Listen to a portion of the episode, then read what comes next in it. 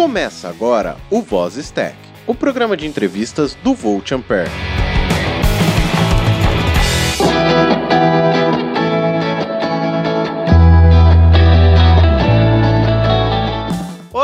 Olá, sejam bem-vindos a mais um Vozes Tech. Meu nome é Adrian Lemos e estou aqui com ele, o senhor do bate e volta, senhor Roger Manrique. Olá, pessoal. E juntamente conosco hoje neste querido programa, nesta série de episódios de entrevista, nós estamos com uma pessoa que é muito especial, é um homem que está por trás de grandes podcasts aí, efetuando a edição, né, de muitos podcasts. Esta pessoa, o senhor A. Seja muito bem-vindo, senhor A. Muito obrigado, fico honrado com as palavras e fico até enrubrecido. É isso aí. O Vozes Tech, para quem não conhece, tá chegando aqui marinheiro de primeira viagem. O Vozes Tech é um programa de entrevista onde a gente tenta falar sobre a vida do entrevistado mesmo, tentar falar sobre a infância, como foi a adolescência, o que que ele fez, com o que que ele trabalha, como que a vida dele às vezes foi transformada pela tecnologia. Então, nesse programa de hoje a gente vai falar com você, né, senhor A? Nós vamos contar toda a sua história, fazer a sua biografia. Olha aí. O famoso de onde vem do que se alimenta. Bom, senhor A, vamos começar pelo princípio de tudo, né? Onde você nasceu? Quando você nasceu? Eu nasci e agora resido novamente em Sete Lagoas, Minas Gerais. Nasci aqui em 72, 1972. Olha só, como diria o nosso querido Guilherme Andrade, né? Mais um comedor de pão de queijo. É e eu.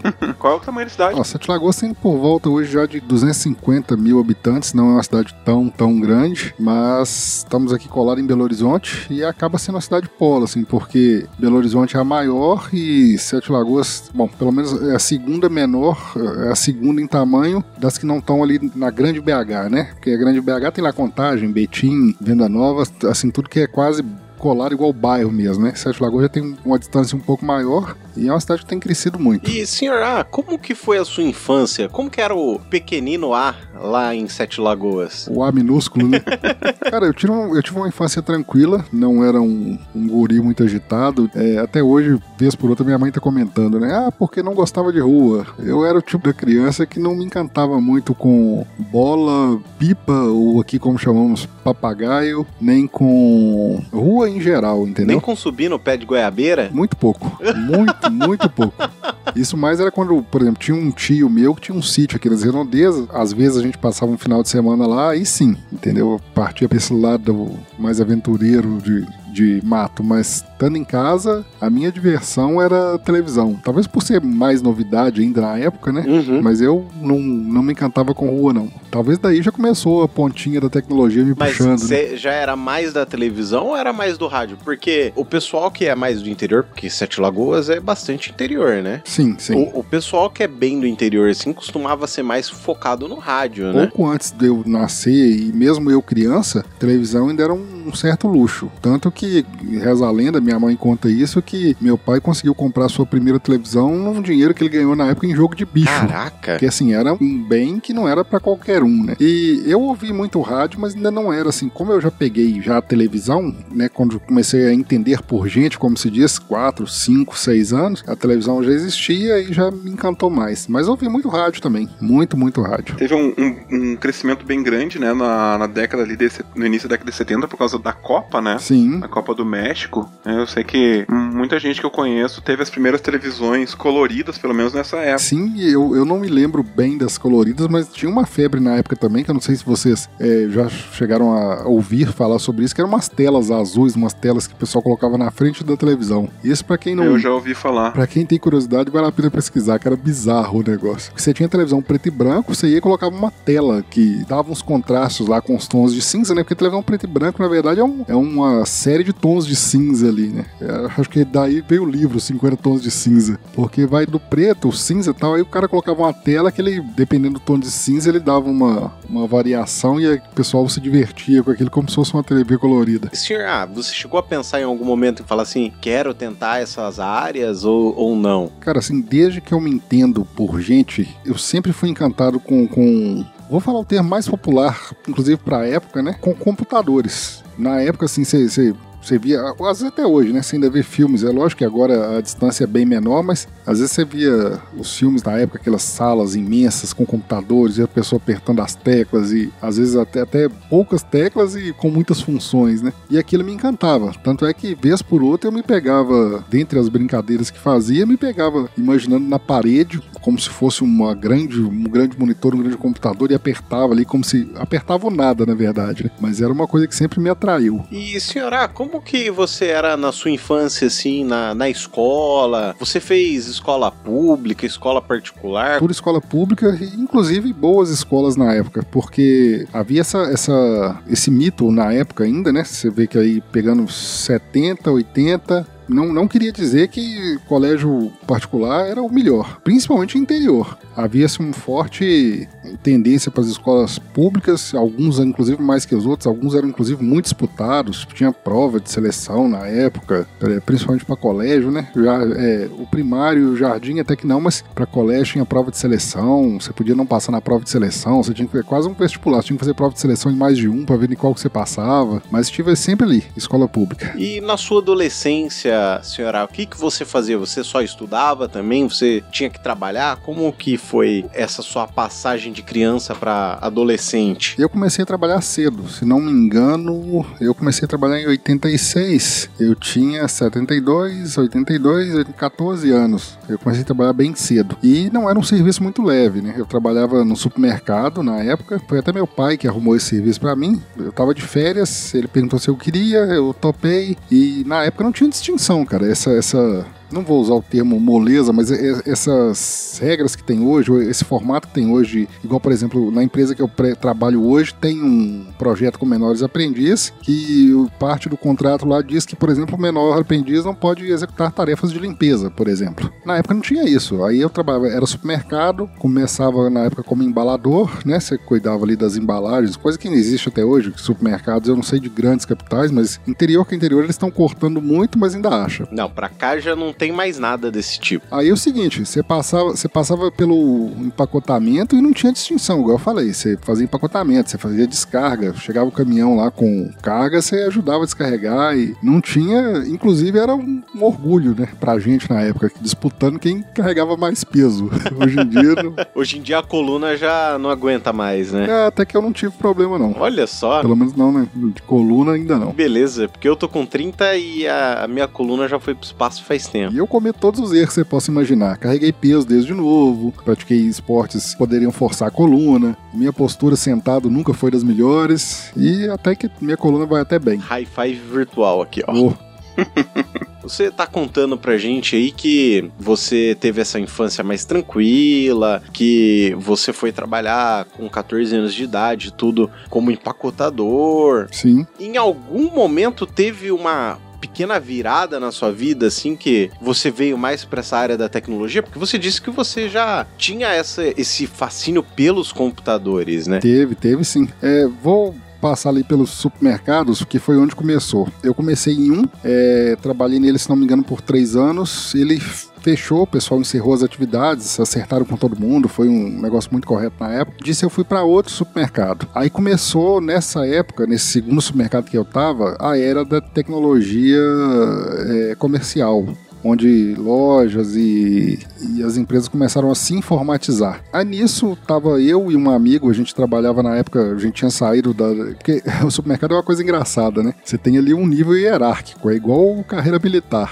Você começa como embalador, que seria o recruta, depois do embalador você vai provavelmente pro repositor, que seria ali um, um sargento, aí depois do repositor você vai pro fiscal de, de, de caixa. Mas aí na minha, na minha trajetória eu passei pelo embalador, do embalador eu fui para o repositor e no que eu tava na reposição apareceu um curso de informática na época na cidade e a gente começou a fazer esse curso. E eu e um amigo meu começamos a fazer esse curso. Na época, cara, se não me engano, era o Basic. Isso foi mais ou menos em que época, assim? Cara, 88, mais ou menos, 89. Hum, provavelmente era o Basic. Provavelmente era. MSX, TK-80. Z80, essas coisas lá com o que era baseado com processador Z80, né? É porque eu, eu, fiz curso de Basic mais ou menos nessa época também. Cara, eu não vou lembrar quase nada, nem de nomenclatura principalmente eu não vou lembrar nada. Mas nisso aí, aí o que que aconteceu? Como descobriram na empresa lá que a gente trabalhava, que a gente tava fazendo esse curso, aí nos convidaram, ó, estamos precisando de duas pessoas para ir pro escritório, que estavam informatizando, né? Aí eles precisavam de alguém que tivesse a mínima noção do que que era um computador, pelo menos. Aí fomos eu e esse amigo meu pro escritório. É, ele não se identificou muito com a a parte de informática e tecnologia e sistemas em si. E eu, pelo contrário, cara, o que você perguntou aí foi a virada, entendeu? Eu me identifiquei totalmente com, com, com tudo que se fazia na época no escritório, todo o formato de trabalho com o computador, toda a parte de codificação, Quando, eu falo codificação, não é nem codificação de software, não. Codificação de produtos mesmo. Facilidade para pegar, facilidade para aprender. Na época, para você ter uma ideia, o pessoal usava uns servidores com, se não me engano, era Xenix e terminais terminais terminal burro, né? Que chamava na, na, época com conexão serial, coisa bizarra mesmo. Além dessa, dessa programação em Basic que você estava aprendendo, você teve essa virada toda na, no supermercado. Que mais que você fazia lá no, no supermercado? Assim, você tinha. Você falou que você fazia uma programação mais da, dos produtos, né? Uma codificação dos produtos, mas se não chegou a pegar nada de, de software mesmo. Eu trabalhava operando software, mas não partiu para programação. Quando eu usei o termo ali codificação, era código de produto mesmo, entendeu? Foi facilidade para pegar. Chegaram até a insistir, na verdade. Só que é o seguinte, cara, a dificuldade, na verdade, era achar onde fazer. O rapaz lá, que era um dos analistas de sistema, o cara identifiquei muito com ele, ele gostou muito de mim e tal, aí falou, insistiu. você tem uma ideia, era COBOL. Aí o cara queria que eu aprendesse COBOL de todo jeito, só que não tinha onde aprender COBOL aqui na cidade. E na verdade, acho que até hoje não tem, né? É, ainda não tinha a nossa querida rede mundial de computadores, a internet, pra gente dar uma gugada, né? Nada. Essa empresa, por exemplo, elas trabalham com COBOL até hoje, cara. Não sei qual versão, eles trabalham com. É quase um banco, mas trabalham com COBOL até hoje. Depois que você saiu dessa empresa, você foi fazer o quê? Cara, o que aconteceu? Essa empresa que eu comecei a fazer o curso, fui chamado pro escritório, fiquei lá alguns, um bom tempo. Só que era aquele tipo de empresa de interior que onde você não iria crescer, cara. Você ia ficar o resto da vida naquela função e pronto. E nisso, o, o cara cara que queria que eu fizesse o COBOL, ele. A gente criou uma amizade, um laço muito grande, e ele me indicou na época para um consultor. Na época, o consultor era o que o coach é hoje, né? É, houve primeiro a febre do todo mundo ser consultor, depois começou a ser os consultores serem mal falados, porque todo mundo era. Só que eu peguei um cara muito sério, era um cara que realmente trabalhava com o lado sério da coisa, né? E era um cara muito especialista, muito aprofundado em questão de supermercados. Ele, ele já peguei, a gente já chegou a trabalhar junto, transformando supermercados. Só que ele era um cara que trabalhava sozinho. Traçando o paralelo de hoje, ele era um coach mesmo. Só que era um consultor de área comercial. Só que ele, traba ele trabalhava sozinho e sempre precisava ao lado dele, porque ele não tinha muita afinidade com informática. Na época não tinha, não existia computador. Tanto que o primeiro celular dele que ele foi para os Estados Unidos e veio com um de lá foi um StarTAC na época. O StarTAC, pessoal, para você que não tem a mínima ideia do que seja, ele é um celular. Pensa numa tampa de, de privada, assim. não, aí já é sacanagem demais. Imagina um, um smartphone dobrado ao meio, só que com a, umas três vezes a largura do dele, assim, ô, Cara, Roger? A bateria dele, você podia juntar uns quatro iPhone mais ou menos para pegar um modelo. Só a bateria. Os quatro iPhones de espessura, né? Por aí. Mas e aí? Você tava com esse consultor e você começou a auxiliar ele? Fui apresentado a ele. Ele atendia uma, uma rede aqui em Sete Lagoas, só que a rede que ele atendeu aqui em Sete Lagoas não durou muito o contrato dele. Ele acabou encerrando o contrato. Não cheguei a trabalhar com ele aqui na minha cidade. Mas aí como é que era o esquema? Ele, eu o conheci, ele era de Belo Horizonte e conversamos, fechamos o acordo, passei a trabalhar com ele. E aí é o seguinte, na, na, a partir da data que eu comecei a trabalhar com ele, a gente começou a viajar. Aí eh, eu saí de Sete Lagoas segunda cedo e voltava sexta. Isso durante vários anos. Aí a gente começou numa cidade aqui de Minas chama Ponte Nova, passamos por Barbacena, Lavras, um bocado de cidade aqui na região. E isso sempre, quase que 98% dos casos em supermercado. E eu dava esse suporte, é, porque eram três empresas, no, ah, duas empresas. Três porque tinha um cliente, né? Tinha o cliente cliente, ele enquanto consultor e a empresa desse cara que me apresentou para ele, que era a empresa de software. Só que ele é o seguinte, ele nunca quis ficar dependendo somente da empresa de software para aprender e para implantar os softwares nas empresas. Ele queria ter uma pessoa dele, de confiança dele, que fosse com ele, por exemplo, no cliente e fizesse parte de implantação, parte de treinamento, etc. E foi onde eu me encaixei, porque como eu conhecia bem do software em questão, eu passei a ser um suporte externo, né? Aí tendo uma parceria lá com a empresa de software. É, esse foi o seu primeiro contato com atendimento ao cliente, mais voltado para essa área comercial? Eu atuava como um suporte do software, né? Tanto é que já me identifiquei várias e várias vezes lá com as tirinhas do vídeo de suporte, porque eu fazia esse papel atendendo, no caso, no cliente, que era nos nossos clientes, no caso, muitas vezes redes de supermercado. Depois desse emprego, você chegou a, a ir para outro emprego, foi fazer faculdade? Como que foi a saída desse trabalho, o início de outro? Cara, eu falo sem orgulho nenhum que não não fiz nada, entendeu? Não não me aprofundei. Quando eu comecei a trabalhar com ele, eu tinha parado de estudar por questões diversas questões, mas a maior delas mesmo foi pouca vontade e vontade mais de ficar na farra. não, não tem a parte triste de assim, ah, porque não estudou, porque não podia. Na verdade, faltou um pouco de empenho mesmo. E como eu comecei a trabalhar com ele e comecei a ganhar até relativamente bem, principalmente para questões de interior, eu me acomodei. Aí trabalhei com ele durante, se não me engano, quer ver, foi de 94 94, 94, comecei a trabalhar com ele até 2007. Você viu praticamente toda a evolução do desktop, né? A Sim. entrada dessa tecnologia mais, é, mais voltada para o usuário mesmo. Como que foi ver essa transformação trabalhando com essa implantação do sistema e, e também vendo isso mudar na vida, no dia a dia, Cara, né? Alguns paralelos eram feitos diariamente. É, diariamente. Esse consultor que eu trabalhei com ele, ele era um cara muito. Eu vou usar o termo que melhor ilustra. O cara era muito inteligente. E ele sabia muito como conversar e como convencer as pessoas, principalmente os clientes dele, a tomar decisões e a mudar de ideia. Por isso que eu faço muito esse paralelo dele com um coach, apesar que não existia nada disso na época, né? E esses paralelos, ele sempre fazia isso. Ele não deixava a gente esquecer disso. Ele sempre, por exemplo, ele citava: é, antigamente você vê que casa mal mal tinha televisão, hoje você tem um computador aqui no seu escritório. Ou então, por exemplo, a gente passou, né? Porque rede, pessoal aí hoje tem hoje em casa um computador, qualquer lugar que você vai, né, quase, é, tem um computador com um roteador, o cara às vezes não sabe que o Wi-Fi é mais lento um pouco do que o cabeado, puxa o cabo do roteador pro notebook ou pro computador, etc. Isso na época era, não era nem luxo, é que não existia. Era coaxial ainda. A maioria das empresas na época que a gente fazia era, usava era conexão serial, né? Você tinha lá o servidor e uma, uma placa multisserial, porque aí você tinha lá, vamos supor, você tinha o seu computador, né? O pessoal comprava lá um antes do 486, 386, ou até menor, que ia ser o servidor e que aí ele dele ia sair vamos supor, geralmente tinha duas seriais, né? Era uma DB9 e uma DB25, se não me engano. É, normalmente a DB25 era uma porta paralela e era a famosa porta de impressora, né? Não, mas tinha, tinha mais uma. Tinha mais uma. Tanto é que você identificava na época porque a paralela era fêmea, né? Era. Uhum. E, e o, o conector da impressora ali é o macho. Quando você via um DB9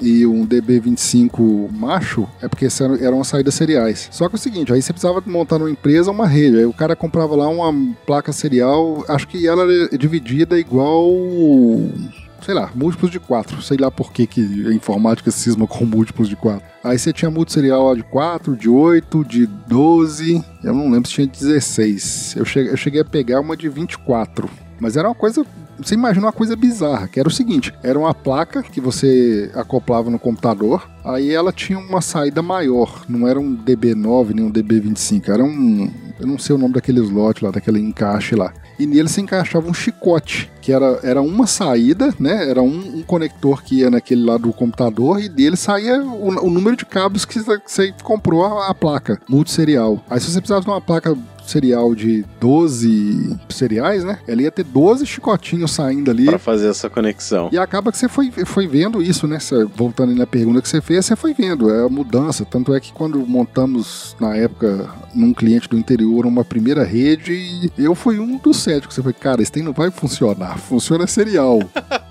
esse cabinho azul aqui, com esses negócios de telefone na ponta aqui, não sei não. E, senhoras, como que foi o seu primeiro contato com a internet? Internet e quando que foi esse seu primeiro contato? Cara, acabou que muita coisa que eu vivi foi justamente em cliente. Tinha um cliente que a gente atendia em, em Barbacena. Ah, Antes disso, é, é impossível não citar isso, vários suportes que eram feitos pela firma de software era com um modem com conexão de escada, né? Uma conexão, eu não vou saber o nome dessa conexão, mas é. Conexão de AWAP. O nome é esse mesmo, é porque geralmente associa-se do IOAP só a conexão lá feita pra IG, feita pra. Sim, pra- sim. Mas essa conexão era ponta a ponta, né? Eu sei que nesse paralelo aí teve isso, né? Eu passei por essa fase porque não era necessariamente uma internet, pelo menos não como a concepção que a gente tem hoje. E depois veio nesse mesmo cliente uma primeira conexão, né? Eles contrataram lá um serviço, aí você conseguia. Na época não existia Google, você tinha um alguns sites lá de busca. Alta Vista, Cadê? KD. É. Cara, eu lembro, eu lembro de um como se fosse hoje, o pessoal falando assim, não, você vai usar, usa esse aqui que é melhor. Se não me engano era webfinder.com.br ou webfinder.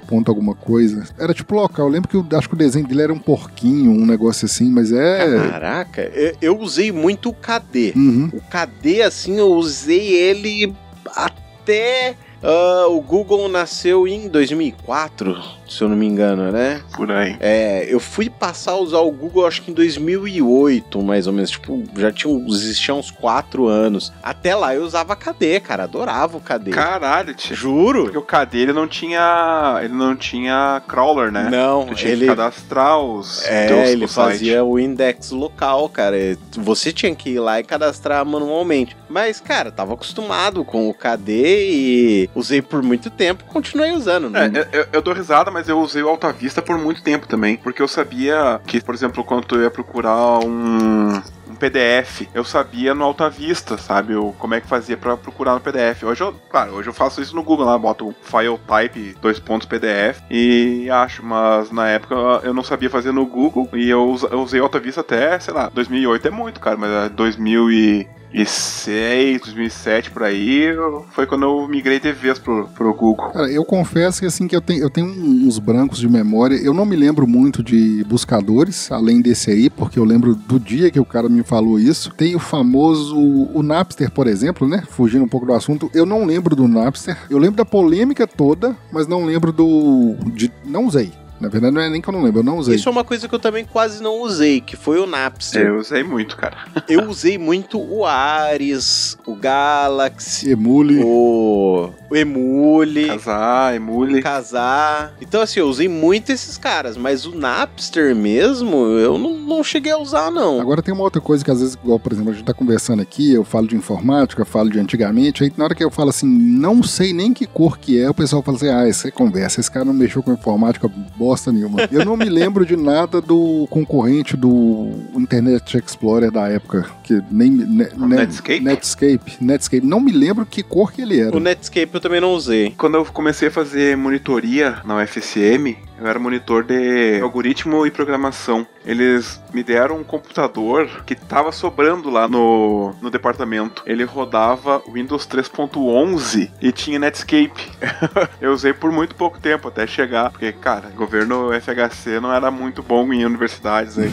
mas era. Eu cheguei a usar um Windows 3.11 com Netscape, cara. É, porque logo na entrada do, do Windows 95, ele já veio com o Internet Explorer, né? Sim, que deu toda aquela treta lá na, na, na União Europeia, né? Ah, isso já forçou que eu não lembro de nada disso. É de monopólio que a União Europeia disse que o Windows vir já com o browser forçava tu usar aquele browser. E isso configurava um monopólio. Bill Gates teve que pagar uma multa e tal. Caramba. Mas e, e aí, senhora? Você tava lá na, naquela época, né? Teve toda essa mudança da- das tecnologias e você falou dos paralelos. E como que você viu essa escalada da tecnologia, essa mudança, né? Inclusive até a mudança do formato de utilização. Cara, acaba que hoje em dia a gente falando nisso é muito chocante, né? Esse Cara, você viu a mudança, mas na época era muito. Ou era lento, né? Ou era. Acaba que era natural. As coisas iam acontecendo de forma natural. É como hoje, por exemplo, você, pra quem tá recente aí, vê o fim do Orkut e início do Facebook. Ah, por mais que a gente fale hoje em dia, nossa, mas o Orkut acabou. O negócio foi.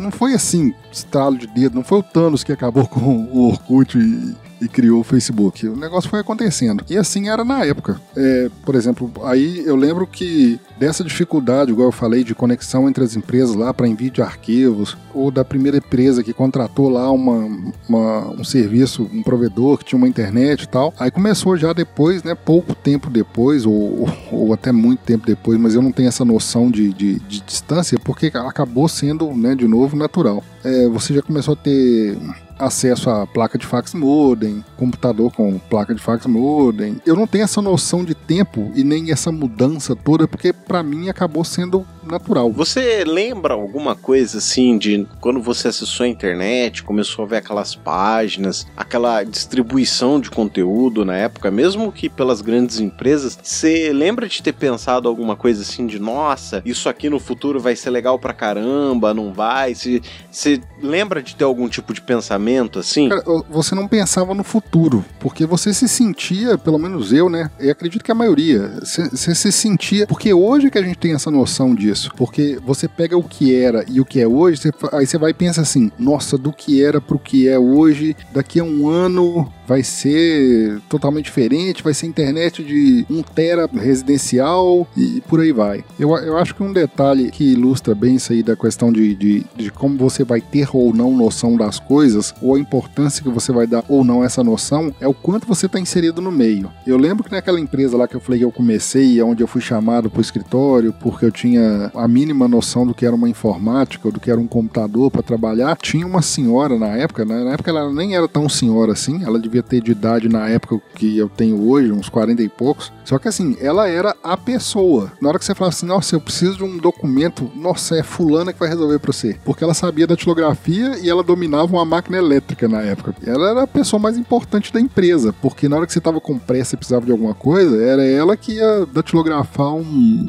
uma coisa em segundos. E qual que é o, o paralelo que eu tô traçando aqui? Ela tava vendo em uma visão, ela tava tendo uma ótica da coisa. Porque às vezes você pensa assim, ah, ela era da datilografia ia ter facilidade do, do computador. Mas não chegava nem perto, velho. Ela abraçava a máquina dela e falava assim: não, não larga isso aqui de jeito nenhum. E não quero saber de, Apesar que na época ainda não existia também, né? Não, não tinha o Word, não tinha editores de texto na época, eram coisas. Era uma máquina de escrever eletrônica só, né? Mas ela tinha um apego e ela tinha uma visão do que era aquela tecnologia que estava nascendo, que estava é, sendo criada ali, e tinha até talvez um certo pavor, e coisa que eu não, porque eu estava lá dentro, né? Eu, eu era parte ali daquela mudança que a empresa estava sofrendo e que diversas outras empresas sofreram. Tanto é que, assim, diversas empresas que nós trabalhamos começaram do zero. Aí você chegava lá, por exemplo, eu lembro uma que era uma cidade interior aqui de Minas também, uma cidade chamada Cláudio, uma cidade com nome próprio de pessoa. Chegamos lá, era um supermercado, até bem conceituado na cidade, mas como era uma cidade muito, muito interior, é, e lá não tinha mal mal na época, né? Não sei se a galera vai saber o que, que é isso, mas quando a, você ouve no seu podcast preferido aí, ou alguém falando em dinheiro, que você ouve aquele cachim,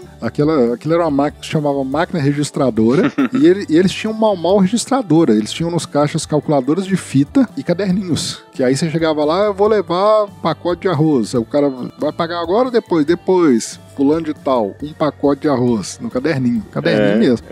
E eles sofreram essa mudança, que foi sair do zero para uma informatização, vou usar o termo assim, para ter esse, eh, esse controle todo, ter sistema. Isso aí já não foi tão 90 e alguma coisa, isso aí já foi 2000 e pouco, se não me engano, mas mesmo assim. Você teve algum vício decorrente da internet? Vários. Por exemplo, querendo ou não, a pornografia foi uma delas, entendeu? Você era uma coisa fácil de. Era, né? Era fácil, é brincadeira de falar isso para hoje, pro dia de hoje. Só que era uma coisa mais encantadora, porque justamente não era tão fácil. Era fácil de, de você chegar a ela, diferente de você ter que ir numa banca, comprar uma revista, etc, etc. Mas em compensação era, tinha raridade de, do que se achar, né? Mas isso aí pode ser contado como uma delas. É porque é, eu, por exemplo, eu tive um grande vício na internet que foi fórum fóruns, sabe? Aqueles fóruns de discussão feitos com PHP. Sim. Eu, eu era rato daquilo, cara. Eu vivia em fórum. E assim, eu falo para qualquer um hoje que meu grande vício na internet foi fórum, né? Tanto que os grupos de Telegram, eles me suprem esse, esse pequeno ratinho que eu deixei lá atrás. Cara, eu tava pensando aqui, baseado nessa resposta, igual, por exemplo, vez por outra você vê alguém comentando, falando alguma coisa, ah, porque tem o X vídeos. Uhum. Na época você via mal mal foto e lá, olhe lá, não lembro o ano, GIF. Era o máximo que você achava de, de, desse material né, na internet. E, senhora, em que momento que você descobriu o podcast? Isso foi agora, pode-se falar que foi agora. Eu não sou, eu, eu, apesar de eu ser apaixonado com edição e, e pessoal às vezes me considerar, né, igual falar, igual por exemplo, participei recentemente do podcast agora, o host lá brincou, ah, tô aqui com o oráculo do podcast. Cara, eu sou muito novo nesse mundo, né? Eu descobri o podcast em 2014. É, não é tão novo assim, cara. Não, mas eu falo assim, comparado com a podosfera, se você falar em diversos nomes aí, ó, e, e, e pessoas mais novas que eu, por exemplo, se você pegar, por exemplo, vou falar o, o, os expoentes aí, Jovem Nerd e Azagal, eles são mais novos que eu né? E estão aí desde muito mais tempo que eu. O pessoal do, da Rede Geek, por exemplo, são mais novos que eu, então aí há mais tempo. E diversos outros podcasts das antigas são mais novos do que eu, mas estão aí, né, uh, há mais tempo. Eu descobri por acaso em 2014. Você conheceu por quem? Pelo próprio Jovem Nerd? Cara, isso aí é uma coisa que eu gosto de contar, que é uma, uma coisa curiosa. Existia. Tava conversando com um amigo, aí ele falou comigo a respeito de umas rádios online porque tava nessa época também de começar isso aí de algumas rádios online. E rádios fora do, do circuito rádio mesmo, né? É, como a gente tem, sei lá, essas jovem pans da vida e etc. Aí ele falou assim: ah, não, porque tava começando, na verdade, os streams de música. Aí o cara me indicou: ah, houve um, se não me engano, é, depois eu até pesquiso e passo corretamente, era o Super Player FM que era um antecessor do, do, do, Spotify aí, pode se chamar assim. Aí ele virou para mim e falou assim: ó, vou te mostrar dois sites aqui que é pra você ouvir música que você vai gostar. Super Player FM e tinha um CMD ponto alguma coisa. Esse eu tenho que pesquisar também, que esse é bizarro, cara. Você, você imagina um terminal de Linux, na hora que você acessa o site, ele monta como se fosse um terminal ali, e lá você pesquisa a música e ouve. Isso ainda funciona hoje.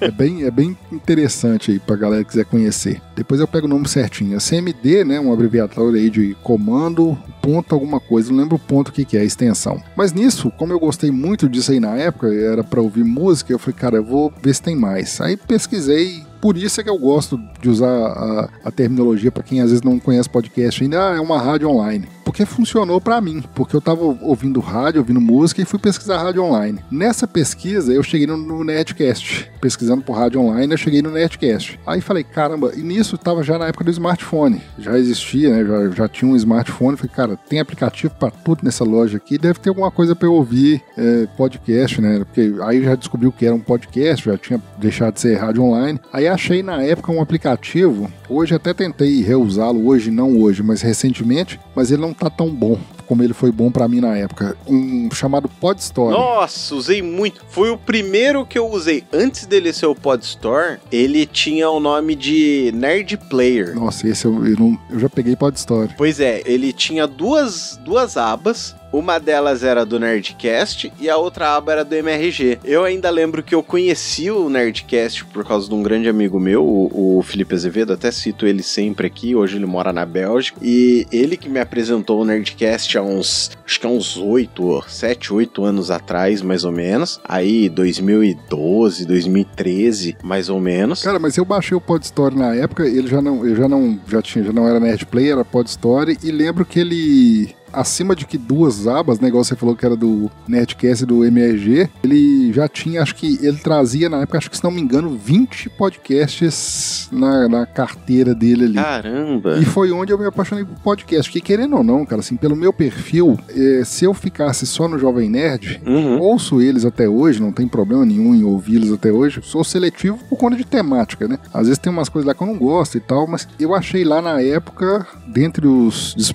os que estavam estavam disponíveis o Papo de Gordo foi onde eu me encantei com o podcast de vez, foi com o Papo de Gordo. É por isso que eu tenho um carinho muito grande pelo Papo de Gordo e pelo Dudu Salles. Ele me pareceu uma pessoa, assim, super... realmente super solícito, assim, super disposto a ajudar mesmo, né? É, ele é muito bacana, cara. Assim, já, já gravei com ele, né, o meu podcast. Ele foi um dos convidados e foi bem bacana conversar com ele sobre podcast. Que legal, cara. Cara, ele criou muita gente, inclusive. Eu, os podcasts dele, além do Papo de Gordo, ele teve o Metacast, né, que foi onde eu me formei posso dizer assim. Porque, por exemplo, quando eu comecei a editar, aí tinha coisas que eu falei assim, caramba, como é que eu vou fazer isso aqui? Aí foi eu descobri o Metacast, ouvindo o Metacast, aí eu ouvia, ia lá no, no, no software, no caso no Audacity, e fazia. Falei, ah, caramba, então era só fazer isso aqui, né? E em que momento você resolveu deixar de ser ouvinte e passar a ser produtor? Cara, isso aí foi muito rápido, né? É, é rápido assim. 2014 eu descobri e comecei a ouvir freneticamente várias coisas.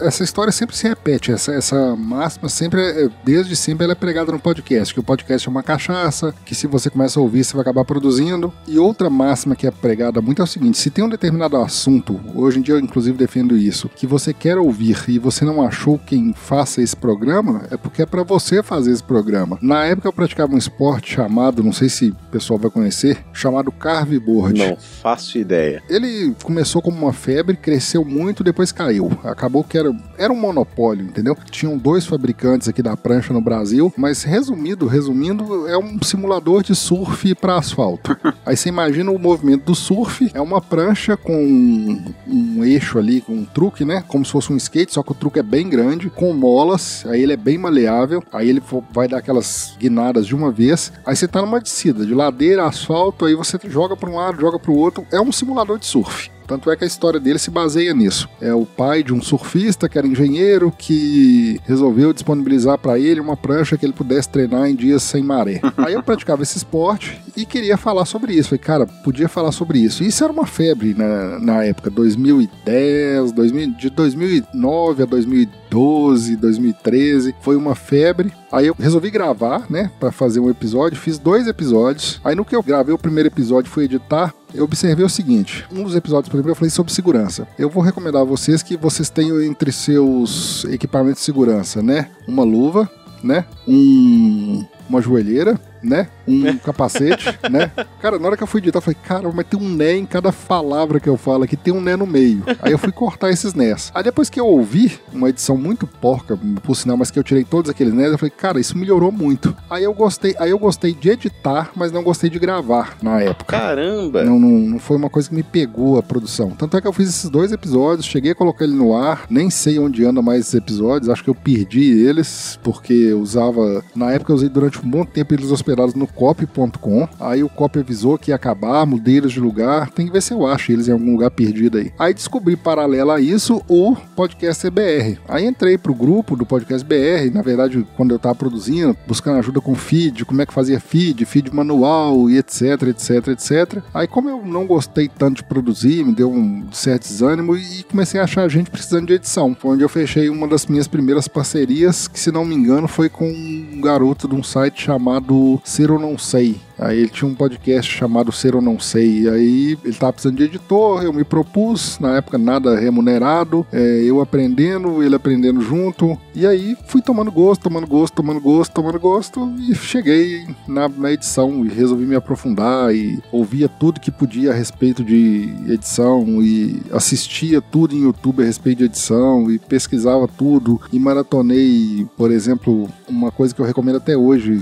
Não sei se não lembro se ainda está disponível, mas tenho quase certeza que sim. É, para quem quer começar ou até mesmo editar, recomendo maratonar o Metacast, independente se o cara for usar o Dash ou não. Acho que é interessante, apesar de ter muita coisa datada e antiga, mas ainda assim acho interessante. O Alotênica e um podcast chamado Os Comentadores, para quem principalmente quem, para quem quer produzir. Recomendo muito essas maratonas aí. Que legal. E quantos podcasts você edita hoje, senhora? Tô com sete hoje, sete podcasts. E quem são esses esses podcasts que você edita? Cara, varia, né, a temática, mas tem aqui, ó, Papo Cloud sobre tecnologia, o GNH sobre maternidade, o Agro Resenha né, tá implícito no nome, ah, o agro e o empreendedorismo no mundo do agro, saúde digital, o podcitário lá do Caio Costa, o Desabraçando Árvores, que fala sobre ecologia de uma forma mais popular, como o host dele fala, falando pra tia Cotinha, e uma parceria com o Na Trilha, uma coedição do Na Trilha. E como que é pra você, assim, hoje ver esse mercado de podcasts que tá se formando? Cara, a gente conversou disso, né, né, num, num podcast que eu gravei recentemente.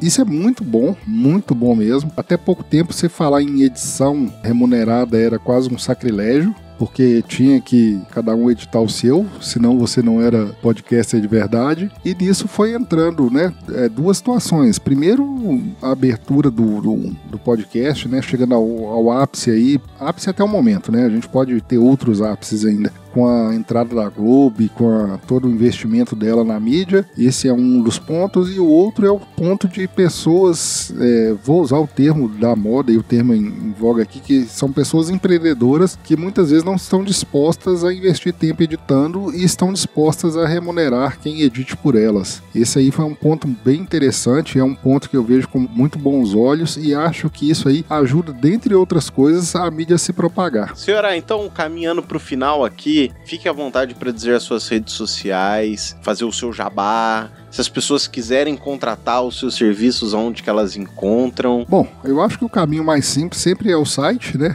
É, é, até a defesa, uma das defesas que eu faço é: você não precisa ter site para ter um podcast, mas é bom você ter até, até mesmo para você se divulgar de uma forma mais rápida. Por exemplo, respondendo prontamente a pergunta, editor-a.com.br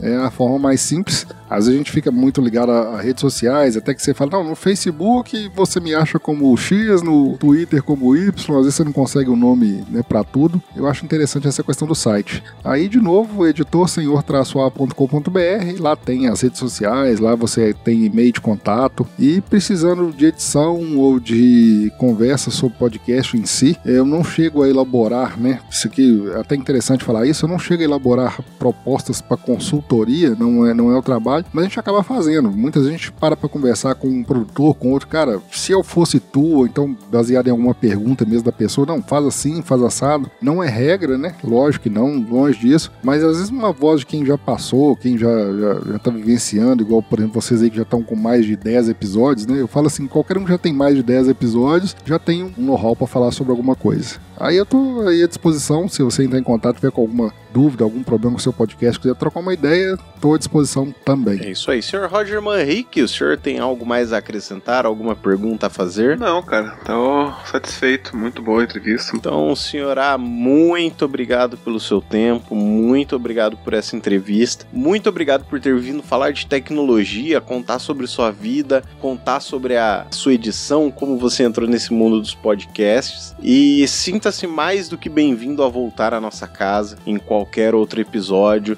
Nós queremos fazer alguns episódios reflexivos, né, Roger? Falando sobre o podcast também e, e, discutir mais sobre essa mídia que nos abrigou tão bem e que tem feito um bem danado para nossa comunidade, né? A comunidade da eletrônica. Com certeza. Então nós ficamos por aqui. Aquele grande abraço. Até o próximo programa. Tchau, tchau. Tchau, tchau, pessoal. Abraço para todos.